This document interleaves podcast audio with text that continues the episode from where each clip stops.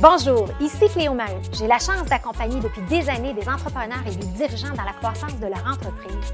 Et j'avais envie de créer quelque chose d'unique, soit le podcast Histoire d'hypercroissance, où on prend le temps de s'asseoir, de jaser et d'expliquer le parcours atypique de ces gens-là extraordinaires qui font la différence dans la vie des gens. Dans cet épisode, j'ai le bonheur de recevoir deux génies pour moi de la marque, Amélie Leclerc et Guillaume Mathieu. Ils sont à la tête de Hilo Marketing et on qualifie même pas d'agence parce qu'ils sont capables d'avoir trouvé leur niche, leur positionnement, où ils sont capables de connecter les agences avec les besoins réels d'une organisation et son ADN. Donc, ça fait d'eux une, une offre unique sur le marché et ils sont capables de nous démystifier tous les enjeux d'une bonne marque prometteuse. Donc, sur ce, je vous souhaite une bonne écoute avec les maestros de la marque.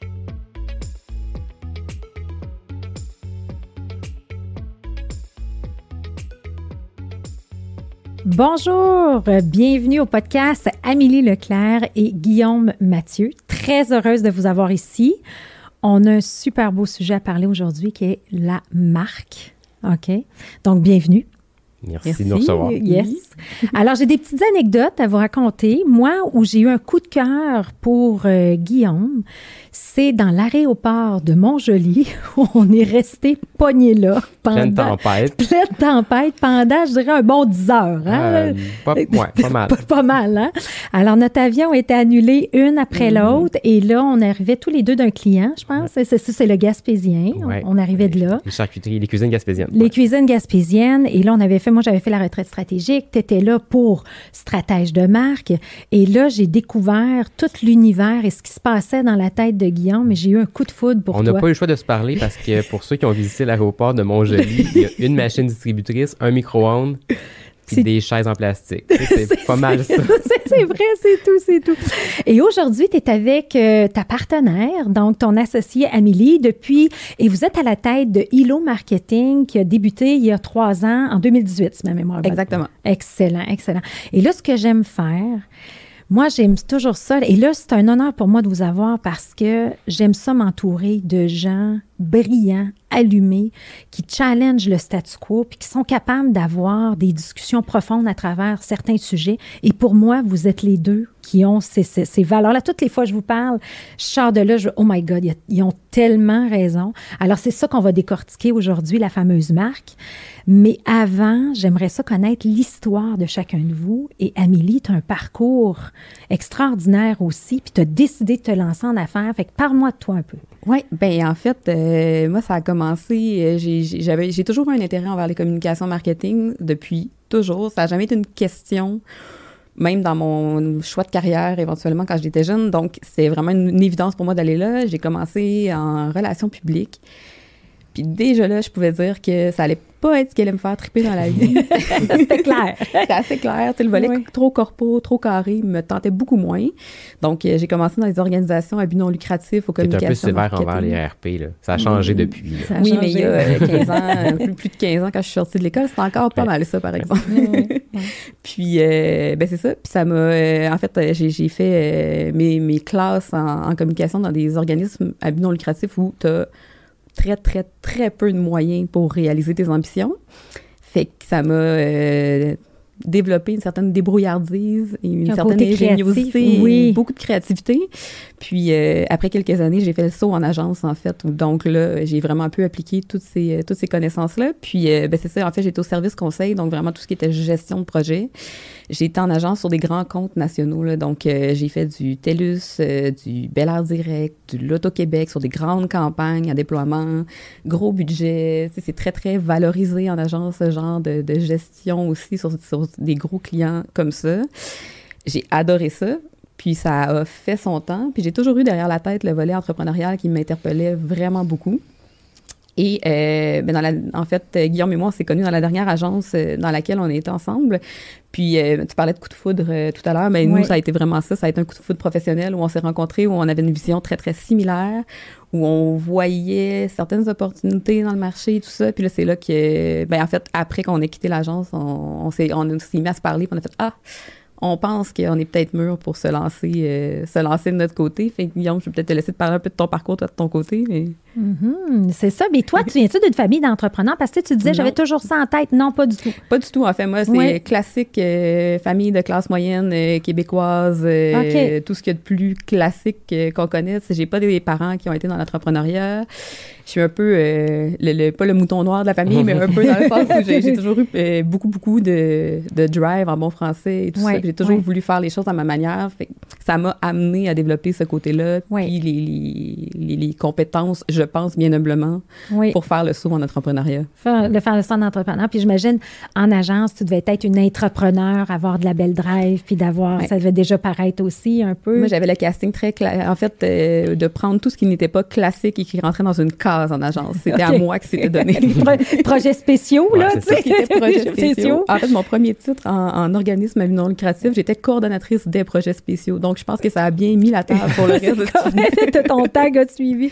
Ah, ben, c'est bien. Puis là, il y a un coup de foudre. Puis là, on tombe dans l'univers de, de, Guillaume. Donc, toi, tu as plein de. Moi, ça m'impressionne quand je regarde ton parcours. Tu as, été dans le marketing magazine, là, tu sais, de, de 30, under 30, euh, tu sais. Fait que tu as tout. Raconte-nous un peu ce parcours-là, puis cette passion là pour le marketing? D'où ça vient? C'est quoi ton histoire? Moi aussi, je suis tombé dedans euh, du plus loin que je me souvienne. Euh, je me plais à dire que je suis le parfait mix de mes deux parents. Ma mère est designer, mon père est en finance. Donc, euh, j'ai pris le côté business, le côté artistique, j'ai mis ça ensemble. Ça donne du le marketing, si on veut. Ça donne la, création de, de marques. donc, j'ai suivi mon parcours. J'ai comme, comme ça, si tu veux. Euh, j'ai personne dans mon entourage qui était dans ce milieu-là, donc euh, j'ai fait euh, mon, mes études en administration des affaires, profil marketing, c'est très classique, mais en ayant toujours le rêve non caché de travailler pour Cossette. depuis, mes parents m'en parlent pas encore en me disant, tu étais tout petit puis tu rêvais de travailler pour Cossette, mais ça, ça venait pas d'eux, ça venait pas de mes oncles ou de mes tantes. Il y avait personne dans mon entourage. Je savais que Cossette était la référence à, l'époque. C'était encore une très bonne référence. Ben Donc, j'ai tout fait pour travailler là. Et euh, en finissant l'école, euh, tu t'envoies tes CV à gauche, à droite, tu reçois des offres de différentes boîtes. Mais moi, j'attendais l'offre de Cossette. Euh, t'avais vraiment, ça, c'était comme ton bihag, ton bureau d'acier grandiose Cossette. puis, puis c'est le bureau de Québec qui m'a fait une offre. Donc, je, suis parti, je suis parti à Québec. Moi, j'ai eu la chance de faire mes études aux États-Unis. je suis parti de Philadelphie, m'en aller à Québec ça a été une école extraordinaire parce que un peu comme comme Amélie, on m'a vite mis sur des projets spéciaux. Euh, moi, c'était un rêve de vie, donc je calculais pas mes heures. Euh, chose aussi qui est très valorisée, qui était très valorisée en agence à l'époque, qui l'est encore un peu, mais ça t'a changé quand euh, même. Ouais. Puis, euh, fait que, je travaillais sur tous les, les, gros pitchs là. Puis à l'époque, les pitchs gouvernementaux, il y en a un qui sortait comme aux trois semaines, au mois, puis j'étais sur, sur tous ces éléments-là. Fait que j'ai appris rapidement aussi, puis j'ai ben, développé le, ma continué à développer ma passion pour ce métier-là. Donc, après quelques années au bureau de Québec, j'ai déménagé au, euh, à Montréal, donc j'ai travaillé au bureau de Montréal et tout ça. Puis, j'étais sur des comptes principalement en agroalimentaire, euh, donc des marques, euh, des grandes marques nationales, des marques plus locales, même une marque internationale qui était implantée ici. Puis j'avais le goût de voir vraiment comment ça marchait de l'intérieur, le parce que quand tu es en agence, tu es souvent dans la un peu à la fin du processus. Puis tu touches un petit peu à tout, mais sans aller en profondeur non plus. Donc, tu sais, quand le, client arrive avec son briefing, tu as déjà, bon, le produit a été développé, la stratégie de prix a été définie, la stratégie de distribution est définie. Tous ces éléments-là arrivent puis sont, sont, prêts ou du moins sont, sont assez avancés. Puis nous, on arrive puis on gère finalement une petite portion du, du euh, de la mise en marché, là, développer soit l'image de marque, la campagne de pub, peu importe. J'avais voulu comprendre comment ça marchait de l'intérieur. Donc, euh, j'ai fait le saut chez AgroPur. Je suis allé chez AgroPur. Okay. Euh, finalement, je ne suis pas resté là longtemps, euh, mais assez longtemps pour comprendre les rouages de, des deux côtés de la deux médaille. Côtés de la médaille, exactement. Mais j'ai réalisé rapidement en étant chez AgroPur que j'étais un consultant dans l'âme. Donc, c'est vraiment ça qui me faisait triper. Donc, j'ai fait le, le mandat qui m'était octroyé chez AgroPur. Et ensuite, la grande famille Cossette m'a rappelé pour partir leur agence sœur. Donc, euh, je suis revenu dans la famille euh, Cossette pour partir Cossette 2 ou Co72, dépendant euh, comment on veut, on veut l'appeler. et j'ai fait ça pendant un, petit bout de temps, de bâtir cette agence sœur-là qui était... L'idée était de pouvoir desservir un plus grand nombre de clients, parce que pour pas qu'il y ait de conflits dans, dans l'organisation, puis desservir de façon autrement, desservir de, de façon plus créative et tout ça. Donc, j'ai j'ai parti ça pendant quelques, quelques années. Puis euh, c'est là, là, que les, nominations, si tu veux, dans les palmarès sont, sont, arrivées parce que j'étais j'avais assez jeune pour partir ce, ce genre de boîte-là. Donc, euh, puis, après ça, ben, j'ai décidé de me à ce moment-là, je faisais autant de la stratégie que de la gestion, si tu veux. Là, je décidé de me concentrer principalement en stratégie et j'ai fait le saut dans une, une autre agence où j'étais responsable de, uniquement de la stratégie, euh, où j'ai rencontré Amélie, puis euh, la suite. Euh, la suite est on arrivée. Va en parler bientôt, oui, c'est ça, OK. Alors là, toi, dans le fond, dans ton parcours, puis là, c'est drôle que vous dites ça parce que moi, j'ai fait la, la grande école aussi. Moi, j'ai fait 10 ans dans le pharmaceutique où j'étais en charge de toutes les meilleures pratiques d'affaires. J'étais le bras droit d'une unité d'affaires. Je travaillais sur la stratégie, tout ça. Fait quand j'ai fait le saut à mon compte il y a 15 ans, ben tu sais, j'avais déjà ce background-là. J'avais été à la plus belle école, j'avais été faire des formations aux États-Unis, tout ça. Fait que c'est le fun d'avoir ces grands organismes-là, tu sais, des, des grandes entreprises-là, des grandes organisations qui sont des super bonnes écoles qui nous permettent de tout avoir. Mais moi aussi, j'ai toujours été comme l'espèce, pas le mouton noir, mais je me rappelle d'un gestionnaire qui m'avait tout le temps dit, ben toi, Cléo, tu monteras jamais dans la hiérarchie. La seule chose que tu peux faire, c'est des déplacements latéraux parce que j'étais trop comme challengeante un peu dans mes... Je suis sûre que ça vous dit quoi? Moi, mais j'ai vécu exactement la, même, chose. hein? C'est ça. Fait que, tu sais, trop challengeant. Puis là, ben, garde, au lieu d'être euh, d'être victime là-dedans ou de le prendre, c'est comme dire, regarde, on va partir à notre compte, on va faire nos affaires. Et j'ai revu ce même, euh, ce même même patron-là qui m'avait dit ça il y a comme à peu près cinq ans. J'ai hey, regarde, regarde, regarde, je me mets des débrouilles pas pires. Fait que j'étais contente de le faire. Fait que là, vous autres, ça vous, vous êtes dans la grande école, vous avez des projets extraordinaires mais il y a cette drive-là. Là. Si tu regardes le parcours de Guillaume, euh, on essaye là, là, là, faut que ça avance. À 30 ans, tu as déjà été dans les grosses stratosphères. Et là, vous vous rencontrez, puis là, il y a un match professionnel, et là, on décide de partir îlot.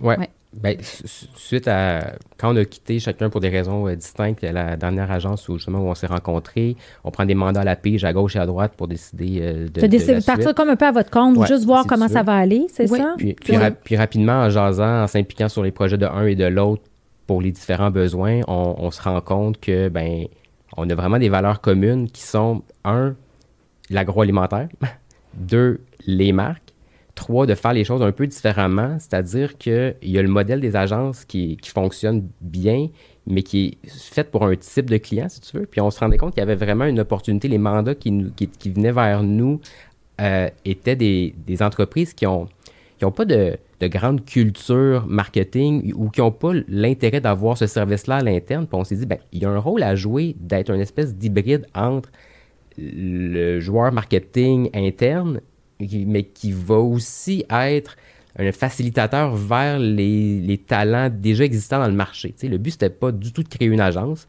D'ailleurs, on n'en est pas plus une aujourd'hui. On, mm. se spécialise dans deux éléments, c'est la stratégie et la gestion.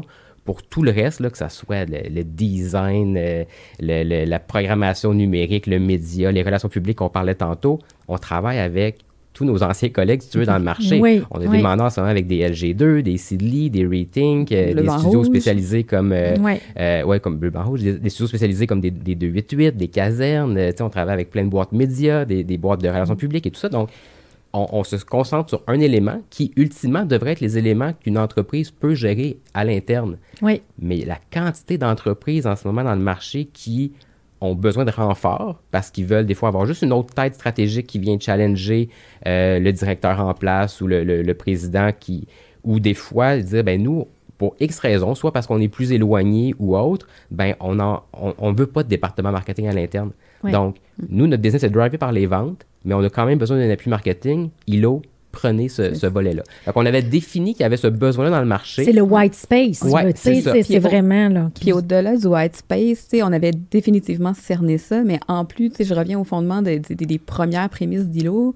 Ce qui a aussi fait en sorte qu'on est allé de l'avant, c'est que tu le mentionnais, on a fait les grandes écoles, c'est magnifique, tu apprends énormément, tu travailles sur des gros comptes, beaucoup de budget, tout ça.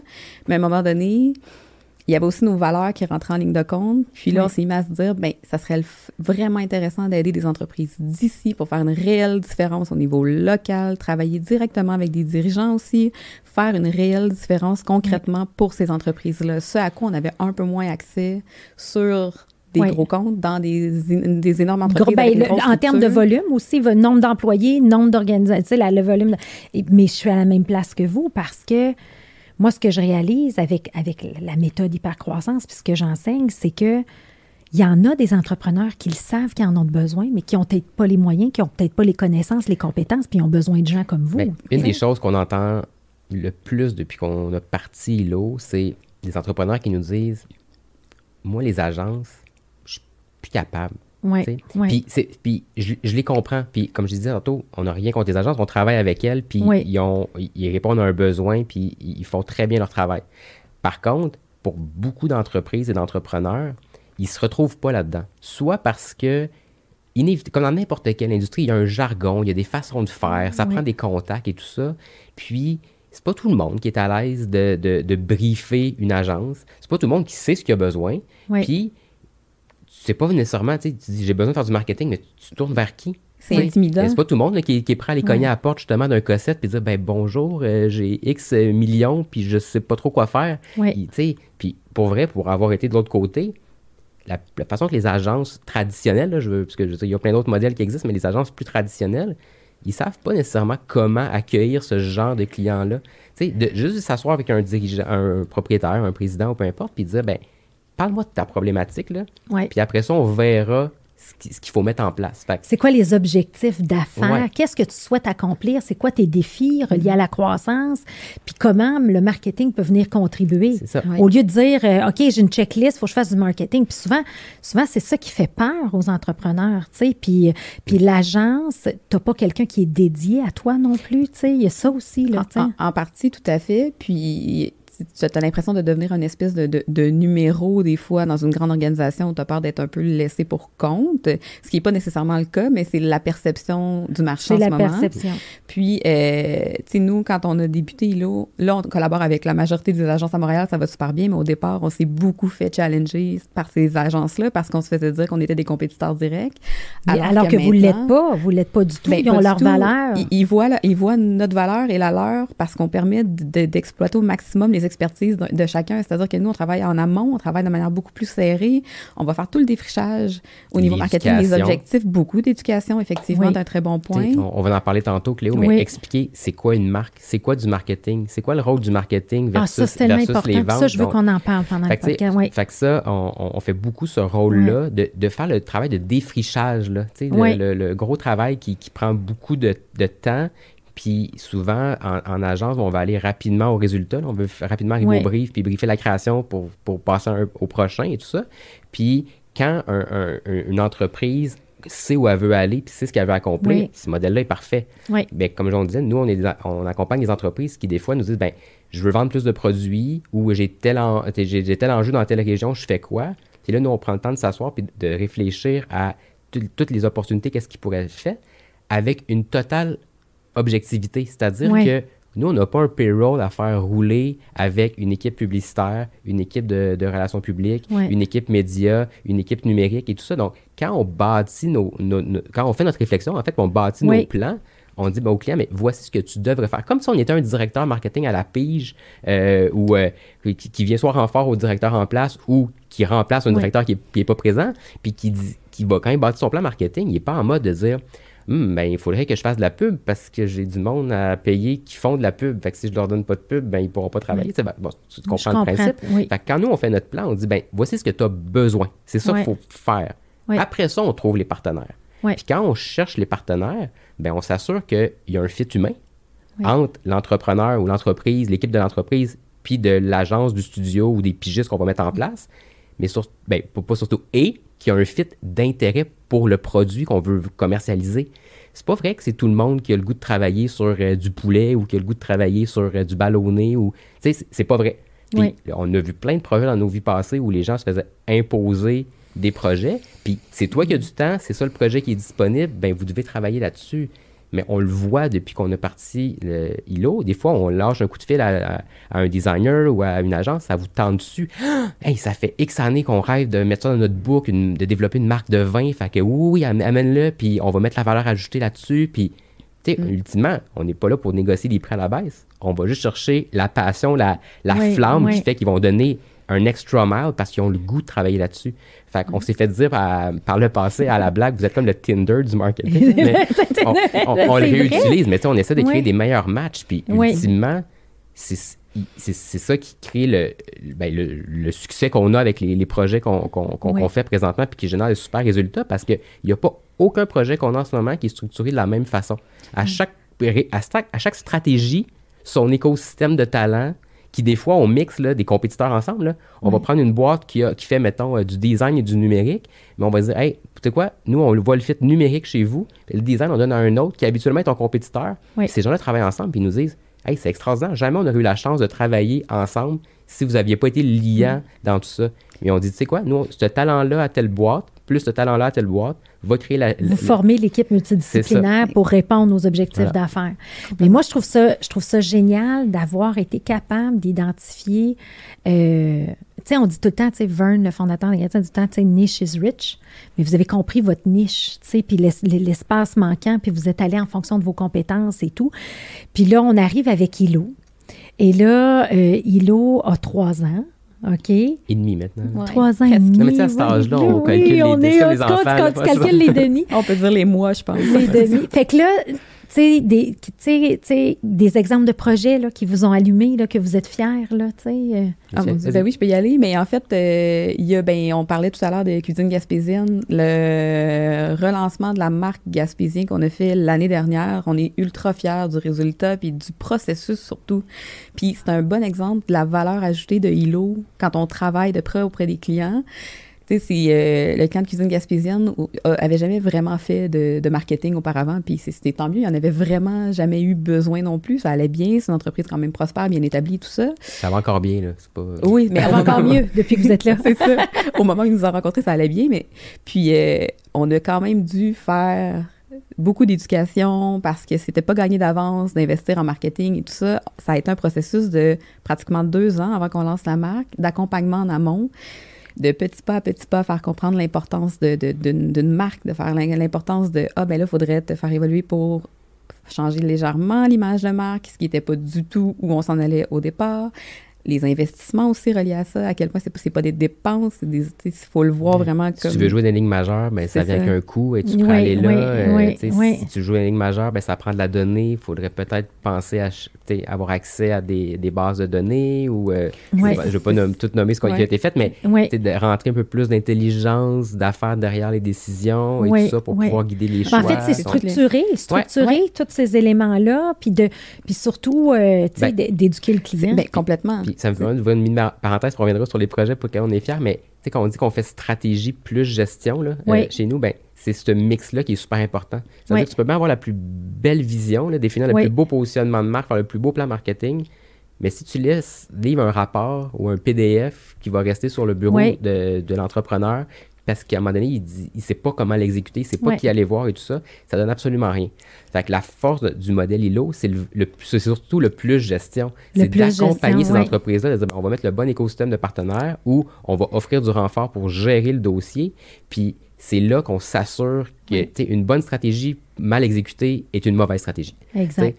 Euh, tout comme une action qui n'est pas guidée par une vision stratégique, est une mauvaise action. Exact. Donc, euh, nous, c'est vraiment ce mix-là qu'on met toujours, toujours, toujours en place. Puis Gaspésien est un bon exemple parce que ça nous a permis de les aider à structurer aussi les façons de faire à l'interne.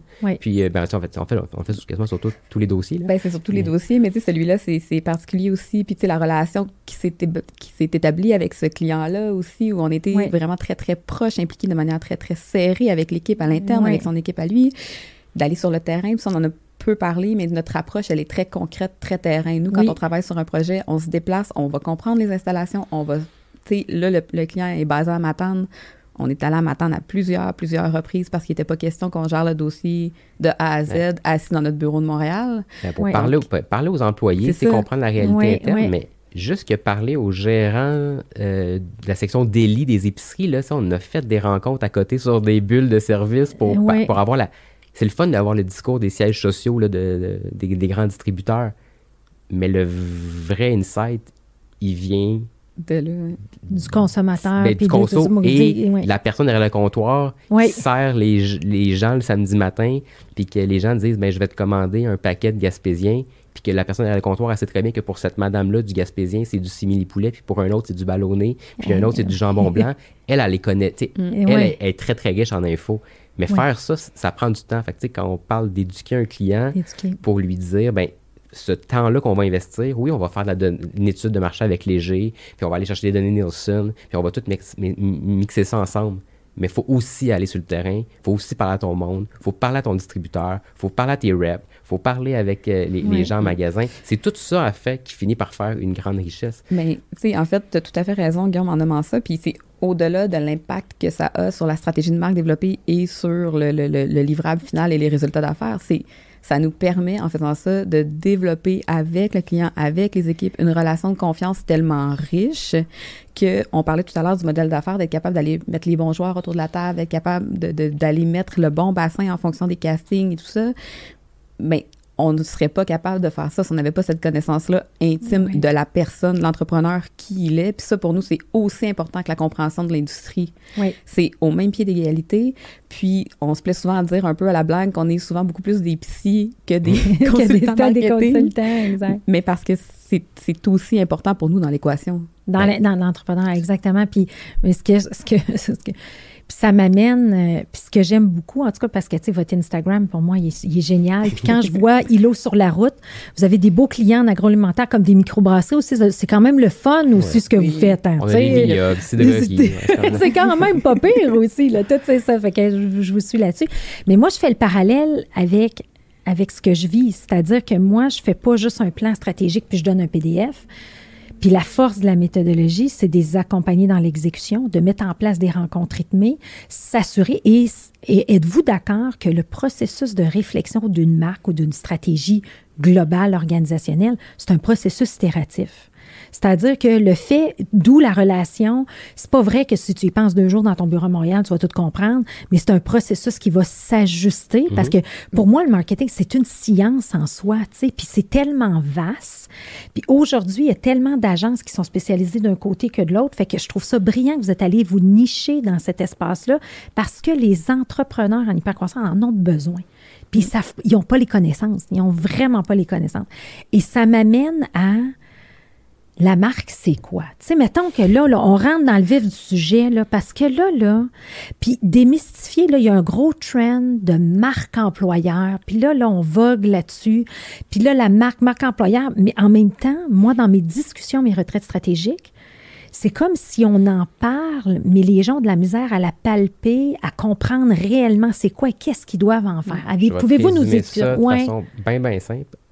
Une marque, c'est pas mal plus qu'un logo à la base. Ah, c'est plus qu'un branding, déjà là, là. Une marque, c'est l'ensemble des perceptions, des associations, des émotions que tu veux générer chez tes audiences. Mais tes audiences, là, oui, c'est ton consommateur ultime, ton client, c'était dans le B2B, mais c'est aussi tes partenaires d'affaires, ça va être aussi ton banquier, puis ça va être aussi et surtout tes employés actuels et potentiels. OK. Donc, quand tu penses à ça, je vais donner des exemples assez simples. Mettons que je te parle de Volvo, tu vas me parler de sécurité.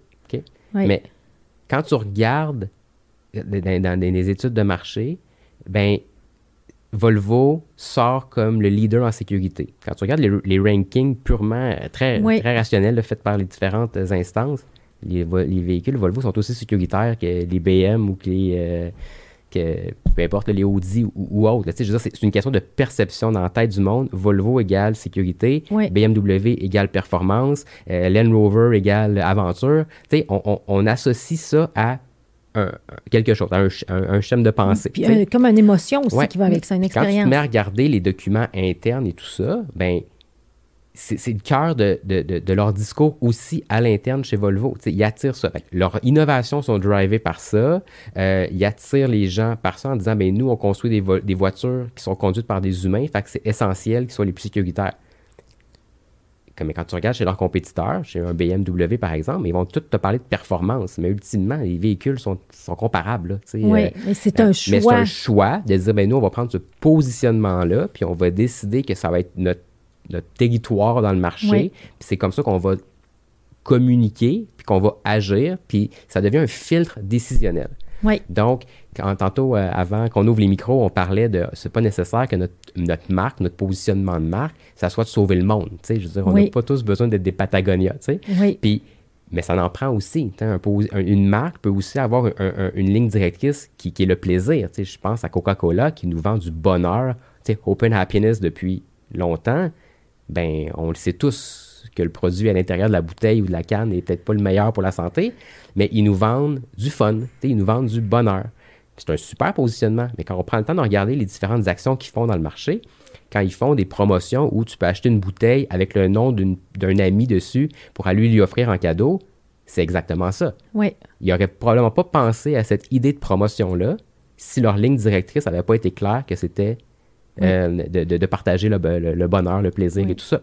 Ben, on regarde tout ce qu'ils font, là, c'est drivé par une ligne directrice claire. Fait une marque, là, c'est ça. Une marque, c'est qu'est-ce que tu veux mettre comme émotion, perception ou quelle association tu veux créer dans la tête des gens, peu importe à qui tu parles, ça devient un filtre décisionnel. Après ça, il y a plein de méthodologies pour définir c'est quoi ce fameux filtre-là, ce fameux positionnement-là.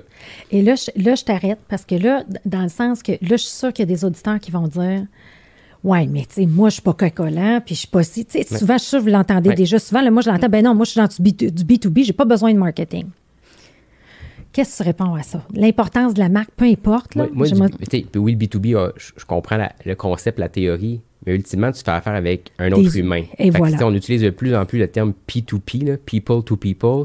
Euh, quand tu vas vendre à euh, une autre entreprise, il y a quand même quelqu'un qui prend une décision de l'autre bord, que ce soit le VP, euh, VP achat ou euh, peu importe. Il y a quelqu'un qui prend une décision. C'est souvent les chiffres qui parlent dans le bas du tableau Excel. Mais si tu as réussi à mettre dans la tête de ton client ou client potentiel que tu as une plus grande expertise que le voisin, que toi, tu vas amener une valeur ajoutée sur le service, que toi, tu vas amener une valeur ajoutée de, d'éducation parce que tu as décidé de créer, ben, comme toi, Cléo, des, des balados, des outils de, formation et tout ça. Ben, il y en a plein d'entreprises dans le B2B que leur valeur ajoutée est très difficile à monnayer. ultimement, quand tu te bats sur un prix égal, puis il y en a un qui a réussi à te mettre dans la tête, jouer sur les perceptions, oui. mettre dans ta tête que lui va t'amener une valeur ajoutée parce qu'il va former tes équipes tu dois avoir un service à la clientèle impeccable. Euh, ben, à un moment donné, dans la, dans la balance, la marque pèse. Parce que. Je suis tellement d'accord. Donc, ça reste, ça reste un humain à, qui tu parles. Human to human, exact. Exactement. Puis, tu sais, c'est pas toujours obligé d'être compliqué non plus. Puis, on parle là des grands exemples avec euh, des, des, des, grandes marques bien reconnues, mais un exemple concret sur lequel nous, on a travaillé, qui a fait une grande différence au niveau du marketing pour l'entrepreneur. On a accompagné le vigneron qui euh, a les bacchantes, le vignoble, à, Hemingford. Quand on a rencontré Sébastien au tout début, c'était au tout début d'ILO, en fait. C'est un des premiers mandats sur lesquels on était appelé à, à collaborer avec lui. Puis, en fait, Sébastien avait un gros enjeu où il n'était pas capable de vendre ses produits. Il avait une belle production, mais il n'était pas capable de vendre ses produits. On l'a accompagné dans une stratégie de marque. Il n'avait jamais fait vraiment de marketing auparavant et tout ça. Puis, il y avait une image de marque déjà existante. Puis, on l'a. En fait, ce qu'on a fait, c'est qu'on a simplement recentré sa stratégie de marque sur qui est Sébastien puis son ADN personnel. Parce qu'il y avait une dichotomie entre le rôle de vigneron que Sébastien embrassait et sa personnalité qui des fois euh, il y avait un certain euh, clash à ce niveau-là où il essayait de se positionner comme un, les, vignerons qu'on connaît au Québec plus artisanaux et tout ça. Ça c'est un grand pragmatique, c'est un ancien analyste d'affaires avec une vision très cartésienne, puis on a ramené dans l'essence du positionnement une cohérence, une grande cohérence, ce qui lui permettait ben, en fait, d'une chose, d'être capable d'aller raconter son histoire de manière beaucoup plus réelle et appropriée pour lui, il était capable non pas créer une image, tu sais, c'est de revenir à l'essence même de qui il était. Tout à fait. puis en fait, c'est ça, puis ça nous a permis de, euh, ben, puis on a revu nécessairement l'image de marque du, du vignoble, mais tu sais, c'est l'ensemble des actions qui ont été prises. Il n'a pas fait de, grand, de grandes campagnes marketing à grand déploiement, puis ça n'a pas été des budgets astronomiques. Mais ce que ça a fait pour lui concrètement, cette, cette, ce changement de stratégie de marque-là, sais, ça fait deux ans et demi maintenant qu'on a refait l'image puis la stratégie, puis il a triplé ses volumes de production. Mm. Ça a changé sa vie. Il a, signé un article dans le magazine Caribou récemment disant Je dois la survie du vignoble à Hilo. Mais ça, c'est notre plus grande paye. Mais c'est C'est extraordinaire. Mais ça, c'est des exemples concrets de c'est pas toujours obligé d'être quelque chose à grand déploiement. Il faut juste essayer de recentrer aussi, puis de se rapprocher davantage de l'ADN de l'organisation puis des entrepreneurs. l'idée, là, je reviens à ce que je disais tantôt, c'est de définir ce fameux positionnement-là. Il y en a qui appellent ça une raison d'être, il y en a qui appellent ça leur why. Euh, je veux il y en a plein de méthodologies, mais ultimement, peu importe celle que tu décides de prendre, vois ça comme un filtre décisionnel. Oui. Puis quand on rentre dans, dans on est capable de faire compréhension d'entrepreneur, ben là, notre rôle, il prend une place plus grande, ce qui fait qu'on s'est rencontrés sur une retraite stratégique euh, à Matane. Euh, c'est qu'une marque, ça a un, impact sur l'ensemble de l'organisation. C'est pas juste là pour diriger les communications ou diriger le prochain emballage ou la, prochaine publicité.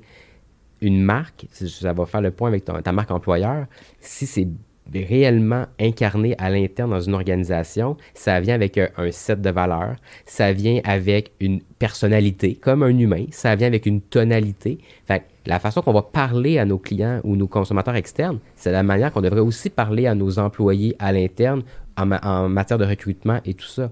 Donc, ça va, une marque, souvent, on, utilise l'image du iceberg la petite pointe en haut qui dépasse de l'eau, ça, c'est le logo, euh, la publicité, euh, l'emballage, les couleurs. Euh, bon.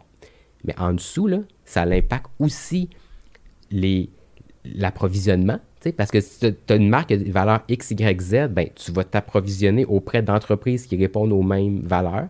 Ça va avoir un impact sur les ressources humaines parce que tu vas vouloir embaucher des gens qui répondent à ces valeurs-là. Puis si tu fais une bonne job de marque pour la communiquer, même pour rejoindre tes clients ou ton, tes consommateurs, ben les gens qui se sentent interpellés par ta marque vont avoir le goût de rentrer travailler chez vous. Oui. Fait qu'ils vont devenir des ambassadeurs encore plus facilement. Donc, si tu fais bien ton travail de marque, puis tout est cohérent dans, ce que tu fais, ben ultimement, tu n'as peut-être pas besoin de faire des campagnes de marque employeur. Gère bien ta marque. Après ça, tu as des tactiques pour recruter. Tu as, des activités qui vont être importantes. Mais... mais tu vas attirer du monde qui ont le goût de travailler pour la marque qu'ils ont vue et qui consomment peut-être déjà. Ça, c'est les meilleurs, euh, les recrutements le, idéal. Mais tu sais, une, une, marque aussi, là, ça peut avoir un impact sur tes choix immobiliers. C'est dépendant de ce que c'est quoi ta promesse de marque. Tu vas vouloir avoir un lieu physique pour, pour ta production ou pour recevoir tes clients ou tes consommateurs qui dégagent les mêmes valeurs.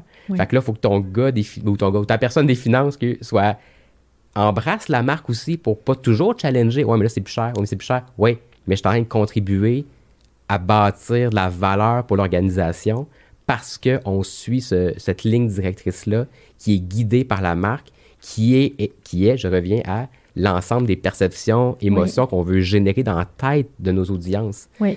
Donc, euh, c'est aussi simple que ça. Mm. C'est aussi simple, mais c'est aussi simple, mais c'est complexe. Puis je l'ai vécu à l'aéroport quand je t'ai montré mon nouveau branding, que j'étais toute fière. OK, puis ça, c'est du Guillaume tout craché, là. Tu sais, j'y monte ça. Puis là, je venais toute de refaire mon branding. J'avais, moi, c'était Cléo Mao. Au début, j'avais parti ça comme consultante d'Atsit. Puis là, j'avais un nouveau branding, Cléo, tout ça. Puis là, c'était Cléo. On va mettre l'avant. Puis il y avait quelque chose qui passait pas en dedans de moi là-dedans. Mais tu avais produit déjà des choses. Tu avais tes calepins. J'avais tout, tout, tout, par rapport à Cléo. Mais tu sais, c'était comme, c'était comme dire, tu sais, euh, puis là, Cléo, mais moi, je m'en fous de Cléo, là. Tu sais, moi, je veux aider les entrepreneurs, je veux les inspirer, je vais être complice de leur succès. C'était ça ma raison d'être, l'essence même de ce que je fais. Puis puis là, quand j'ai ouvert l'ordinateur, tu as regardé mes affaires, c'est parce que là, tu dis, là, tu as Cléo, la lettre ronde, puis là, après ça, tu parles d'hypercroissance, puis ça, il y a, comme, il n'y a pas de cohérence, là. Qu'est-ce que tu veux, là, tu sais, mais ça t'a pris deux secondes, là, mais moi, ça faisait ça faisait trois jours que je te voyais aller. Fait que, j'avais, non, mais pour vrai, j'avais compris ton énergie, j'avais vu la façon que tu, travaillais avec euh, une équipe client, mm. euh, j'avais lu tes, ben, ton livre à, ce moment-là, et tout ça. Fait que si on ne s'était pas connu dans ce cadre-là, puis tu nous avais appelé pour qu'on t'aide avec ta marque. Première chose qu'on t'aurait demandé, c'est que Léo, on va aller assister à une retraite stratégique que tu fais. Voir aller. On va te voir aller. Puis, ultimement, ta marque, de la façon que ton entreprise est structurée, va être, doit, euh, va, être incarnée principalement par toi. Oui. on n'a pas le choix de comprendre qui tu es, ton énergie, tes valeurs. Puis c'est ça qu'on va prendre puis qu'on va appliquer à, euh, à ton entreprise. Si puis c'est là que des, des, entreprises, euh, des, des, PME avec euh, des fondateurs ou des dirigeants qui sont propriétaires, ça devient un petit peu plus touché. C'est que faut qu'il y ait une cohérence directe. Oui. Parce que sinon, tu rames à contre-courant. on en a vu des entreprises où ils vont définir une marque. Ah, il y a une opportunité de marché, là, le fameux white spot. il est là, là, puis c'est là qu'on veut aller. Mais si tu y vas parce qu'il y a une tendance il y a un, actuelle, puis tu veux répondre à cette tendance-là, puis ça va à l'encontre de tes valeurs, tu vas haïr faire du marketing, puis la marque, là, elle va t'offrir quelques mois, puis elle va être oubliée parce que tu vas être toujours, toujours à contre-courant. Donc, notre plus belle paye, là, on en parlait tantôt, c'est quand on voit des résultats d'affaires concrets. Mais notre deuxième plus belle paye, c'est quand on présente des positionnements, des stratégies de marque, puis des clients pleurent. Puis ça arrive, je ne veux pas exagérer, là, mais souvent. Ça souvent. pas J'en doute pas. Puis ce que ça fait, c'est ils pleurent de joie là, en passant. c'est, et ils lisent, on, lit, mettons, un petit texte de chute, des fois un petit manifeste, peu importe, dépendant de euh, la façon qu'on le structure. On lit l'énoncé de positionnement. Puis là, là, tu vois dans leur face, hey, mais ça fait 10, 15 ans que je suis en affaires, puis vous êtes les premiers à mettre des mots sur ce qu'on est. Oui. Mais je dis, oui, mais. Elle dit, on fait quoi pour l'avenir? Ben, je dis, on va juste incarner ça. Mais, mais vous nous réinventez pas. Euh, ben non. on a juste mis des mots sur qui vous étiez. Puis là, on va vous aider à ce que ça, ça rayonne pour vendre plus de produits, vendre mieux vos services, engager du meilleur monde, peu importe ce qu'on va accomplir dans, le cadre du mandat. Mais l'idée, c'est juste de ramener ça à mm. qui ils sont, pourquoi ils sont en affaires. C'est le fameux why de Simon Sinek. Mm. Nous, c'est une méthodologie qu'on aime beaucoup utiliser. Oui. Parce que pourquoi tu te lèves le matin, là? C'est une question assez tough à, répondre. Puis moi, je les force à te mettre un mot aussi. Mm. Parce que, tu sais, l'espèce de mission, là, tu sais, qu'il y a 48 lignes puis que personne n'est, on s'en foutu. Mais es-tu capable de définir en un mot l'essence même de quitter, puisque, qui pour justement avoir ton fil décisionnel, ça part de là. Puis là, ce que les gens, faut, faut qu'ils comprennent, il faut que la marque soit cohérente avec ce qu'ils ont envie d'être et de représenter, de projeter. Et quand ça est tellement fort, là, c'est là que l'espèce de, de tendance trendy de marque employeur, marque employeur, marque employeur, euh, non, t'en as même pas de besoin quand ça est vraiment bien fait, right? Tu as besoin de tactique pour dire que tu as des postes ouverts et tout ça, ça, oui. Mais après ça, on a vu là, des exemples d'entreprises où il y, avait, travaillé avec des, il avait travaillé sur des mandats de marque employeur, puis là, il y avait des valeurs d'employeur puis il y avait des valeurs corporatives, puis il y avait des valeurs de marque. Puis là, c'était pas toutes des valeurs qui fitaient ensemble. Il n'y avait pas de fit, là. Puis là, tu avais des pièces de communication avec certains types de couleurs puis de messages pour le recrutement. Puis la même marque qui parlait pour vendre des produits en B2B avait un autre set de couleurs. Mais je suis comme, quand tu vas dans un trade show puis tu annonces tes produits ou tes services, il y a peut-être des employés potentiels, là. Pourquoi tu parles pas avec le même langage, avec les mêmes valeurs, avec la même image. C'est pas cohérent. Mm. Si tu incarnes réellement le positionnement de marque que tu as décidé d'attribuer à ton entreprise, tout ça devrait se parler de façon tout à fait naturelle. Donc, c'est important pour nous, quand on développe des marques, de les présenter aux équipes internes en cours de processus pour qu'ils les endossent. Puis souvent, on va en faire des ajustements en cours de processus parce que la personne au RH ou la personne aux finances ou, euh, va nous dire hum, Je suis pas sûr pour telle telle raison, puis on va, on va, on va, euh, on va ajuster. Mais cet élément-là est crucial. Donc, c'est important dans nos processus, ça devrait être le cas partout, de rencontrer les employés de tous les niveaux de, hiérarchie, euh, puis dépendant, puis même, et les partenaires d'affaires aussi. Puis à date, là, on s'est rarement fait dire non. Puis moi, on l'a demandé à des clients, on dit, alors, est-ce qu'on peut aller sur la route avec ton rep? Puis on va voir comment ça se passe. On veut juste voir comment il interagit avec les bannières quand il, rentre dans un magasin pour faire du facing ou peu importe. Puis, ben, un, les reps sont super contents qu'on les écoute. Puis ultimement, c'est eux qui l'ont l'intelligence du marché. Là. Une autre citation qu'on aime beaucoup utiliser, c'est une de, Jeff Bezos d'Amazon qui dit Votre marque, c'est ce que les gens disent de vous lorsque vous n'êtes pas dans la pièce. Mais ultimement, le rep sur le plancher, quand il y a une discussion avec le gérant des fruits et légumes, mettons, là, quand il arrive à l'épicerie, cette discussion-là là, est mille fois plus riche que n'importe quel sondage que tu vas faire par après. Puis, je me permets, Guillaume, de, rajouter, parce que oui, c'est super important, le volet d'aller sonder pour aller retirer l'information de ces gens-là, mais au-delà de ça, ça va devenir les premiers ambassadeurs pour la faire vivre, cette marque-là, par la suite. S'ils sentent qu'ils ont fait partie du processus et s'ils endossent ce processus et cette nouvelle marque-là, ils vont d'autant plus être convaincus de parler en bien de cette marque-là. Puis, tu sais, c'est pas magique une marque dans la mesure où une fois que c'est développé, tout est beau, c'est parfait, c'est approuvé par tout le monde, mais elle doit vivre, puis elle doit être gérée aussi à l'interne, puis ça doit être pas juste, il y a oui sur les épaules du gestionnaire, mais ça doit être compris puis transcender l'ensemble des secteurs d'activité de l'organisation. Donc, c'est ça. Il faut s'assurer que dans le processus, il y a des ambassadeurs. Puis c'est là l'importance d'avoir un positionnement, une, marque qui est simple, mais qui est réellement incarnée. Puis pas qui va nécessiter un changement pas belle à, papier, à 180 pour l'organisation. Mettons que ton entreprise, tu dis, nous, là, notre, notre, notre, mot, là, parce que tu t'aimes ça mettre un mot, mais ton, mot, c'est la simplicité. Ouais. Si à chaque fois que tu reçois une facture de cette marque-là, il y a un problème, puis quand tu appelles la personne à la comptabilité, ça prend 18 échanges de courriel pour finir par régler le problème, même si... Excuse-moi, j'ai accroché le micro, excuse-moi. Euh, même si euh, le produit que tu vends en B2B ou en B2C est d'une simplicité désarmante, que toute ton équipe marketing a réfléchi euh, au fait que ça s'installait en trois étapes faciles, puis peu importe ce que c'est quoi, puis que toute la, réflexion de simplicité a été faite en fonction du produit ou du service qui va sortir. Si l'administration n'est pas capable, elle, d'offrir ce qu'elle doit offrir en mode simplicité, c'est un fail. Oui. Donc. Mais on a vu déjà même des marques développées avec un positionnement super fort qui est endossé par la majorité des membres d'un comité de direction, par exemple, et ça a forcé l'entreprise à faire même des choix au niveau des joueurs dans l'équipe, de dire si tu n'embrasses pas ces valeurs-là ou cette vision-là, ben peut-être qu'il y a un, manque de, fit entre, de fit entre nous, puis on doit peut-être revoir un peu Souvent, les bottines suivent les babines. C'est ça. on le voit à quelques reprises. Cette personne-là qui devient le mouton noir, ouais elle quitte par elle-même. C'est ça. Ben, c'est Parce que quand, Le, quand le, président ou la présidente ou le fondateur, peu importe, décide de, voici, c'est ça la nouvelle stratégie de marque, puis qu'à la fin d'une présentation à un comité de direction, tout le monde se lève, applaudit, il y en a deux, trois qui pleurent, puis peu importe, de, de joie, puis il y en a un qui réagit pas, ça passe On le mm. sait tout de suite que quelques mois plus tard, cette personne-là sera, sera plus là parce qu'elle, elle va être en train de ramer à contre-courant pour se dire J'y crois, c'est beau, c'est la décision corporative, on va dans cette direction-là. Puis à un moment donné, elle sent plus qu'elle fait Mais partie. Elle n'incarne pas les valeurs, puis tout ça. Puis en fait, ça revient aussi, puis tu sais, moi, je l'apporte beaucoup aussi, tu sais, dans le sens que, tu sais, Simon Sinek, moi, j'aime beaucoup définir, tu sais, la, la, définition de dire c'est, c'est What's my contribution and what's my impact. Puis aujourd'hui, toute organisation devrait être capable de répondre simplement. Puis là, vous vous expliquez un peu toute l'espèce de parcours ou de processus que vous mettez en place pour avoir de la profondeur puis de la valeur.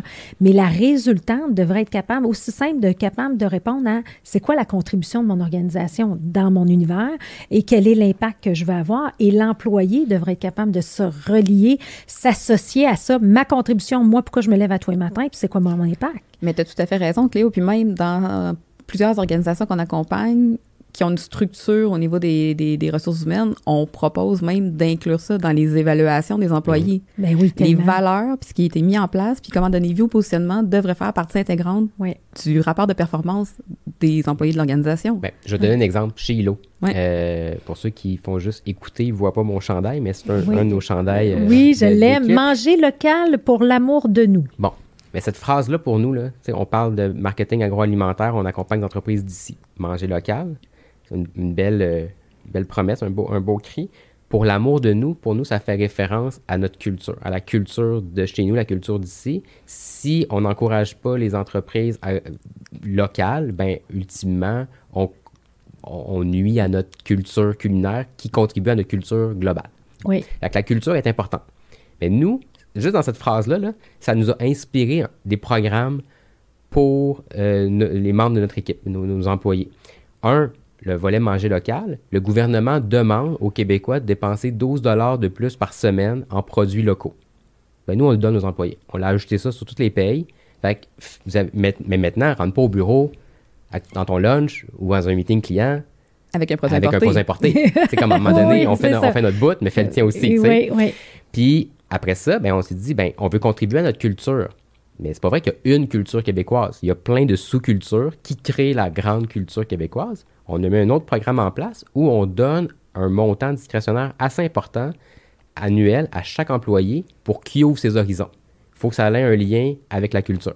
Va voir un spectacle, va, essaye un, nouveau type, un nouvel type de cuisine, achète-toi un livre, peu importe, mais il faut que ça te sorte de ta zone de confort. Il faut que tu ouvres tes horizons parce que on n'est pas une agence à, 500 personnes. Fait qu'à un moment donné, dans notre petite équipe, il faut qu'on ait le plus d'horizons possible parce que à un moment donné, on va peut-être travailler sur euh, je sais pas moi, un nouveau type de, de, breuvage qui est fait pour plaire à une clientèle euh, underground, euh, hyper urbaine, euh, artistique, ben il faut être capable de comprendre ces codes-là pour que quand on va arriver pour parler à ces gens-là, cette clientèle vivre des expériences puis des immersions pour toujours être, être actualisé, être, être, à tendance, là, comprendre ce qui se passe Mais quand on a parti là, on a commencé à bâtir une équipe, on n'avait pas ces éléments-là en place. Ça va c'est hey, hey, on a c'est ça, notre, raison d'être, c'est d'aider les entreprises d'ici, à, agroalimentaire d'ici, à, s'élever pour contribuer à la culture. Ben, mm. c'est ça, c'est la raison pour laquelle on se lève le matin, ben, il faut qu'on outille nos équipes en à contribuer à faire ça avec nous, tu sais. Oui, puis on, le fait, puis on le fait aussi, c'est un, très bon point pour, pour les programmes de formation et tout, mais chaque membre de l'équipe dans leur évaluation annuelle, il y a 50% de l'évaluation qui est sur l'expertise dans le cadre de leur rôle dans l'équipe, mais 50% du reste de l'évaluation est en lien avec les valeurs ILO. Pour nous, c'est sur le même pied d'égalité. Oui. Fait que, après ça, on fait des off-sites euh, d'équipe avec un volet de formation, puis un volet de plaisir, de team building et tout ça, mais ça se passe pas dans un, dans un hôtel. Je veux dire, on s'en va louer euh, des petits chalets, puis on fait venir un chef euh, local connu, on va visiter euh, un, de nos clients, pour on vivre une expérience gastronomique et tout ça. Mais tu sais, ça, puis ça, ben, ça, ça, force la curiosité. Puis l'idée, ben, c'est que la roue tourne. Fait que là, l'équipe contribue à ça aussi. Quand ils découvrent un nouveau produit le week-end, ils l'amènent au bureau le lundi, puis on écoute ensemble. Puis ça force tout le monde à dire, ben, c'est tous ensemble qu'on va qu'on va contribuer à cette mission-là qui est plus grande. Fait quand tu parlais de notre Instagram tantôt, c'est ça qu'on véhicule sur Instagram.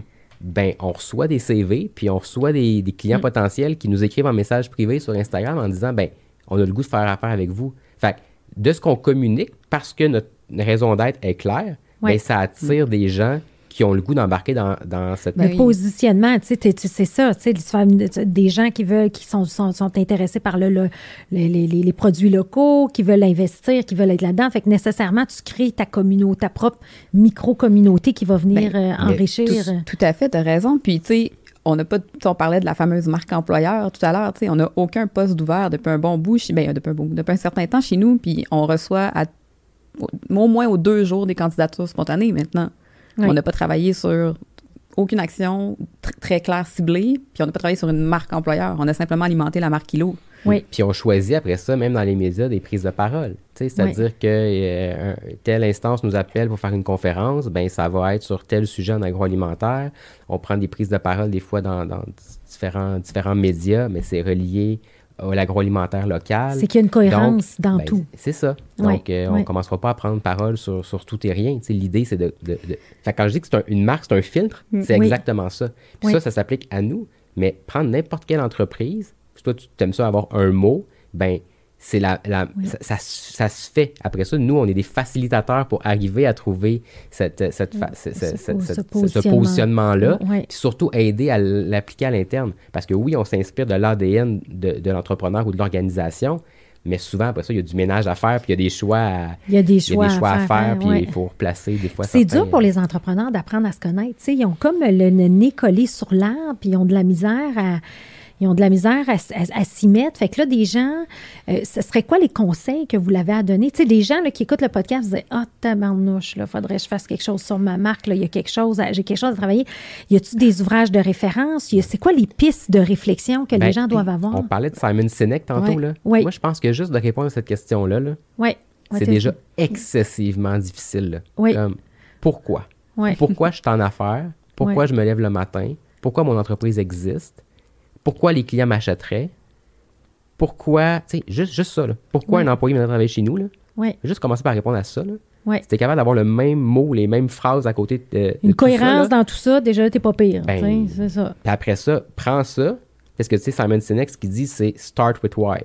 On s'entend que nous, toutes les entreprises qui viennent vers nous, ça fait déjà plusieurs années qu'ils sont en affaires, ils n'ont pas starté with why. ils n'ont pas mm. commencé par définir leur pourquoi, ils ont commencé à définir leur, leur quoi, qu'est-ce qu'ils font dans la vie. Après ça, ils l'ont fait de façon unique, différente dans le marché. Ce Très opportuniste des fois. Puis, ce que Simon Sinek appelle le comment. Puis après ça, ils disent, OK, là, je suis rendu à définir le pourquoi. Fait que là, après ça, mais Simon Sinek, ce qu'il dit, c'est non, non, commence par le pourquoi. Fait que là, nous, on détricote on définit, on définit le pourquoi en allant creuser dans, euh, chez l'entrepreneur, dans l'entreprise, en parlant avec les comités de direction, les employés à tous les échelons, les partenaires, comme je disais tantôt. Puis après ça, on dit à l'entrepreneur, bon, tu es d'accord avec le pourquoi, tu te reconnais là-dedans, parfait. Maintenant, comment? Comment on va faire les affaires dans ton entreprise qui va répondre à ce pourquoi-là? Donc, est-ce que. Puis là, ça, ça, vient avec des valeurs, ça vient avec la tonalité qu'on parlait, mais des fois, c'est des façons de faire. Tu sais, je donne un autre exemple chez Hilo. Ben, on a une glacière, une vieille glacière vintage euh, en métal qu'on a brandé Hilo. Mais quand on va dans des meetings, là, on la remplit avec les produits de nos clients, de la bière, du vin, euh, des produits non alcoolisés, des kombucha et tout ça. Puis ça fait un effet à tout coup. Mais ça, c'est un petit détail. Oui. Puis qui fait que, ben, on, récemment, on est amené à travailler sur un projet où on devait faire une annonce avec le premier ministre et tout ça. La veille, l'équipe client était super stressée. On a couché dans une auberge à proximité du lieu où elle avait lieu la conférence de presse. Je suis sorti de mon coffre de char, cette glacière-là. J'ai ouvert ça dans le lobby de, l'auberge. Puis là, là, ah, toute la pression est tombée. Mais ça, c'est un comment. C'est une façon de faire que quand j'étais dans mes anciennes vies, ben, ça marchait pas de même. Puis mm. probablement que nos on a des compétiteurs euh, directs qui, qui font ça aussi la stratégie de marque. Ils font pas ça, mais ils font d'autres choses qui, eux, les ressemblent et tout ça. Mais c'est comment-là. Comment tu fais tes affaires pour te différencier? Puis après ça, il y a le quoi. Puis le quoi, là, c'est ultimement, c'est ta liste de produits puis de services. Puis ça, quand tu te remets à penser en mode start with why, mais là, tu peux des fois t'ouvrir tellement un nouveau pan d'horizon. C'est, hey, j'ai toujours fait dans, dans, dans, la vie, on a toujours, euh, je sais pas, euh, fait. Euh, je sais pas, j'ai rien qui me vient en tête, là, mais. mais j'en ai des clients, l'entreprise de mon chum d'Amotech, par exemple, tu sais, ils, pourrait dire, au début, quand j'ai rentré, ils vendaient du racking, du, de la mhm. réparation de palettiers. Tu te quoi de plus plate avec ça? Mais là, ils ont raconté une histoire. Donc, aujourd'hui, ce sont des experts dans la sécurité, des entrepôts, des warehouses. Il y a un message distinctif. Fait que là... Euh, Mais ça, puis ça, ça lui permet de diversifier ses activités toujours dans ce spectre-là que tu viens Et voilà. Fait que là, aujourd'hui, il a rajouté une division ingénierie. Il a rajouté... Fait que là, tu sais, ça lui donne... Mais tu sais, ça change le mindset. Ça donne un alignement stratégique. Ça donne... Et et il n'y a pas de problème avec le recrutement. Mais si tu regardes le, quoi, il est plat à mort, le quoi. Là, mais souvent, le quoi, quand tu, comme, quand tu le fais dans l'ordre qu'on a dit, pourquoi tu fais les affaires, comment tu les fais, quand tu rentres dans le quoi, il y a toujours ta liste plate, mais peut-être que ça y a inspiré plein d'autres idées de projets qui répondent à la même raison d'être. Oui. je pense à, à, Hyper Croissance, justement, ton projet. Ton idée est toujours d'aider les entreprises à croître de façon plus rapide, plus efficace et tout ça. Mais après, ça t'a inspiré plein d'autres produits. Là. Tu ne fais plus aujourd'hui ce que tu faisais il y a 10 ans. Non. Puis, mais tu le fais toujours pour les mêmes raisons. Le pourquoi tu te lèves le matin est la même raison. Exact. Mais tu le fais auprès de plus de gens, de façon, de, de plein de nouvelles façons. Oui. Fait que le conseil, là, répondez à cette question-là. Oui, c'est vrai. Essayez juste de faire l'exercice. Là. De toute façon, on Google Simon Sinek euh, Start with Why, puis euh, il y a plein de vidéos sur YouTube. Mais, juste, mais juste, juste, les pourquoi que tu as amené là, tu sais, mais juste ça. Puis, puis je pense que les entrepreneurs, avec, avec, avec euh, X nombre de mois de pandémie, il y a un essoufflement, puis je vois une belle opportunité, puis d'être très positif là-dedans, de dire pourquoi je ne reviens pas à base? Je reviens pas au fondement. Puis c'est ce qu'on voit avec beaucoup de gens présentement. Donc, l'organisation se doit de faire ça. C'est drôle parce qu'on avait un appel avec un entrepreneur en début de semaine euh, qui nous a été présenté. Puis, il a dit on a pris le temps de la pandémie justement pour se re-questionner et tout ça. Puis, il me dit ah, nous, notre positionnement, on, on veut être la référence. Ouais. Puis, je dis ah, mais c'est inspirant, ça. Tu, te lèves à tous les matins comme pour être la référence. Il n'y a rien de, de plus interpellant, que ça. C'est comme, des fois, juste de se poser la question, comme ça, d'être la référence, ça fait-tu vraiment que tes employés vont, vont, vont vouloir venir travailler chez toi, que les clients vont t'acheter? Peut-être, toutes les pourquoi qu'on a posés tantôt. Ouais, ben, t'aides pas, là. Fait que là, tu viens, de faire un an de réflexion stratégique, puis tu es arrivé, toi, avec on veut être, la, référence. C'est ça. puis, puis, tu sais, toute cette base-là, puis ça, puis dans tous les exemples de positionnement, ce que, ce que nos auditeurs doivent comprendre aussi, c'est, c'est la notion d'émotion reliée à ça. faut qu'il y ait de l'émotion. Le positionnement, là, quand pour le ressentir, puis qu'il connecte avec ton ADN, il y a quelque chose d'émotif. Tu sais, euh, moi, mes deux mots qui reviennent tout le temps, c'est inspirer et être complice. Fait que quand je suis devant quelqu'un, je lis mon fit, je vais-tu l'inspirer? Euh, non, pas tout. Il sait tout, il connaît tout. Tu sais, ça arrête tout de suite. Puis je vais-tu être complice? J'ai-tu le goût du long terme? Parce que mes clients, j'y garde longtemps. J'adore. Tu sais, ça fait partie de mon modèle d'affaires. Je veux pas tant de volume, je veux de la qualité, je veux des, être bien entouré. Puis il y a quelque chose d'émotif relié à ça. Mais à, partir du moment où tu vas taper dans le mille sur l'ADN de la personne, ses valeurs et tout ça, nécessairement, ça devient émotif tu vas le toucher directement. Fait qu'à partir du moment où tu étais capable de faire ce, ce lien-là entre qui la personne est, puis le positionnement qui répond à ses valeurs, tu génères exactement ce que tu viens de dire. Oui.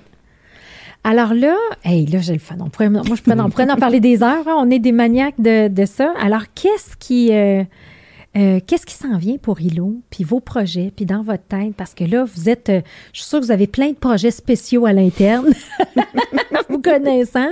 Qu'est-ce qui s'en vient? Qu'est-ce qui vous intéresse? Ben, ce qui s'en vient, en fait, on a beaucoup, on est la, la, tête très bouillonnante en ce moment, je dirais, Guillaume et moi, sur la vision d'ILO. Tu sais, on a une volonté de s'impliquer de manière encore plus accrue dans, dans l'industrie agroalimentaire parce que c'est ce qu'on souhaite. On souhaite contribuer davantage à élever cette industrie-là.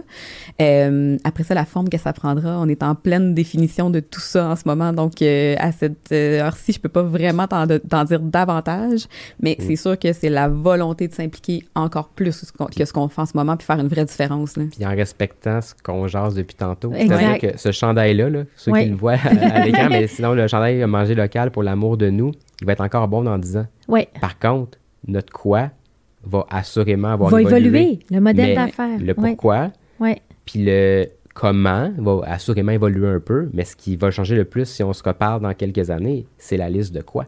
Oui, Ça, c'est sûr. Mais c'est la même raison d'être. On va continuer à se lever le matin, pour aider les entreprises agroalimentaires d'ici à, s'élever pour contribuer à la culture culinaire du Québec. C'est pour ça qu'on se lève, c'est pour ça que les employés viennent travailler chez nous, c'est pour ça que les clients rentrent chez nous, c'est pour ça qu'on se fait appeler par des médias pour faire des conférences ou des... C'est ça qu'on est.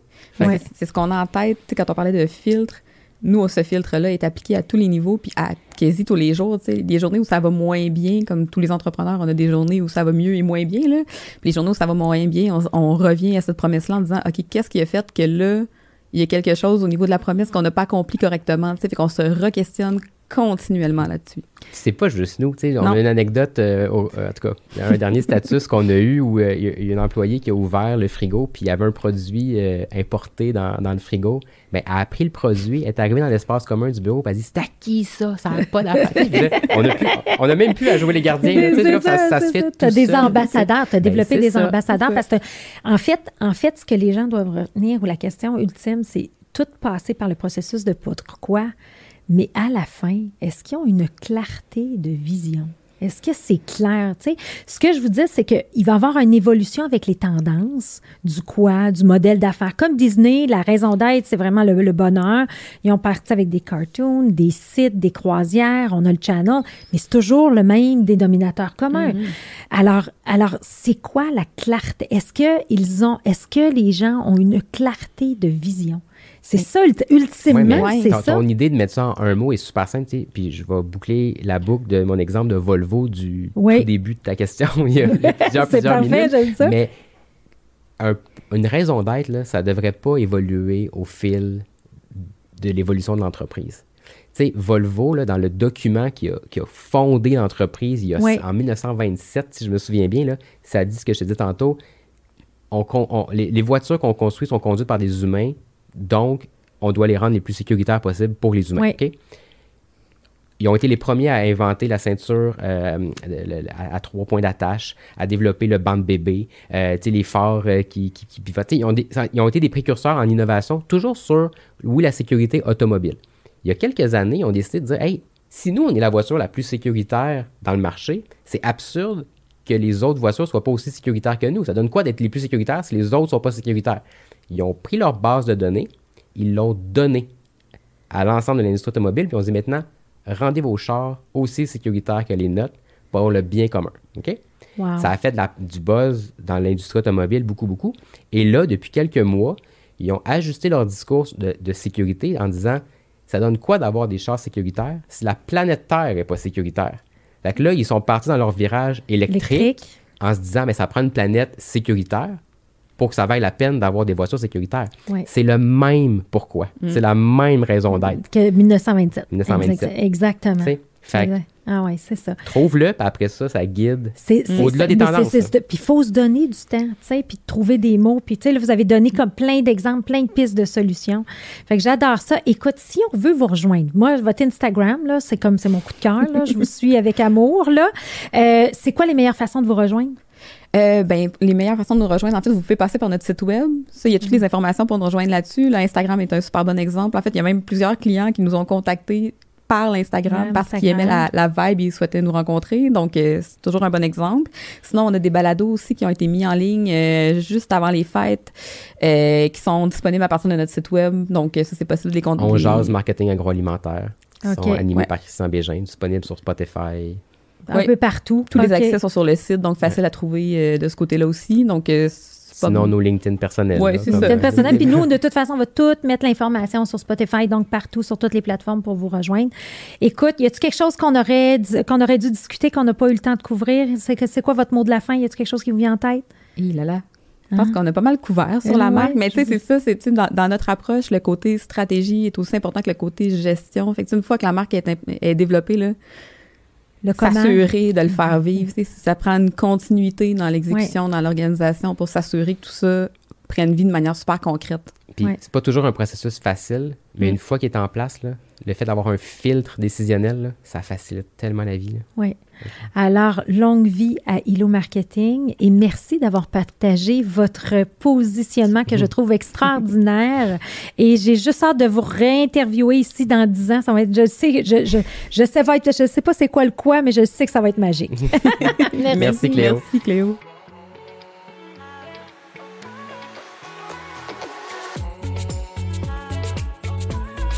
À noter que tous les épisodes sont disponibles en format audio sur les principales plateformes de podcast et aussi disponibles en format vidéo sur YouTube. Si ce podcast vous a inspiré, sachez que vous pouvez retrouver tous les outils utilisés par ces entrepreneurs à travers une boîte à outils que j'ai cumulée au fil des années. Tout simplement vous rendre sur hypercroissance.com slash outils. Pour en savoir plus sur Hypercroissance, n'hésitez pas à nous suivre sur les réseaux sociaux. On partage une panoplie d'informations, d'articles, d'outils pour vous aider dans votre croissance sur les réseaux sociaux. Et si ce podcast vous a plu, ben, je vous invite à le partager avec quelqu'un à qui ça pourrait être utile. Merci et à kayak gitu.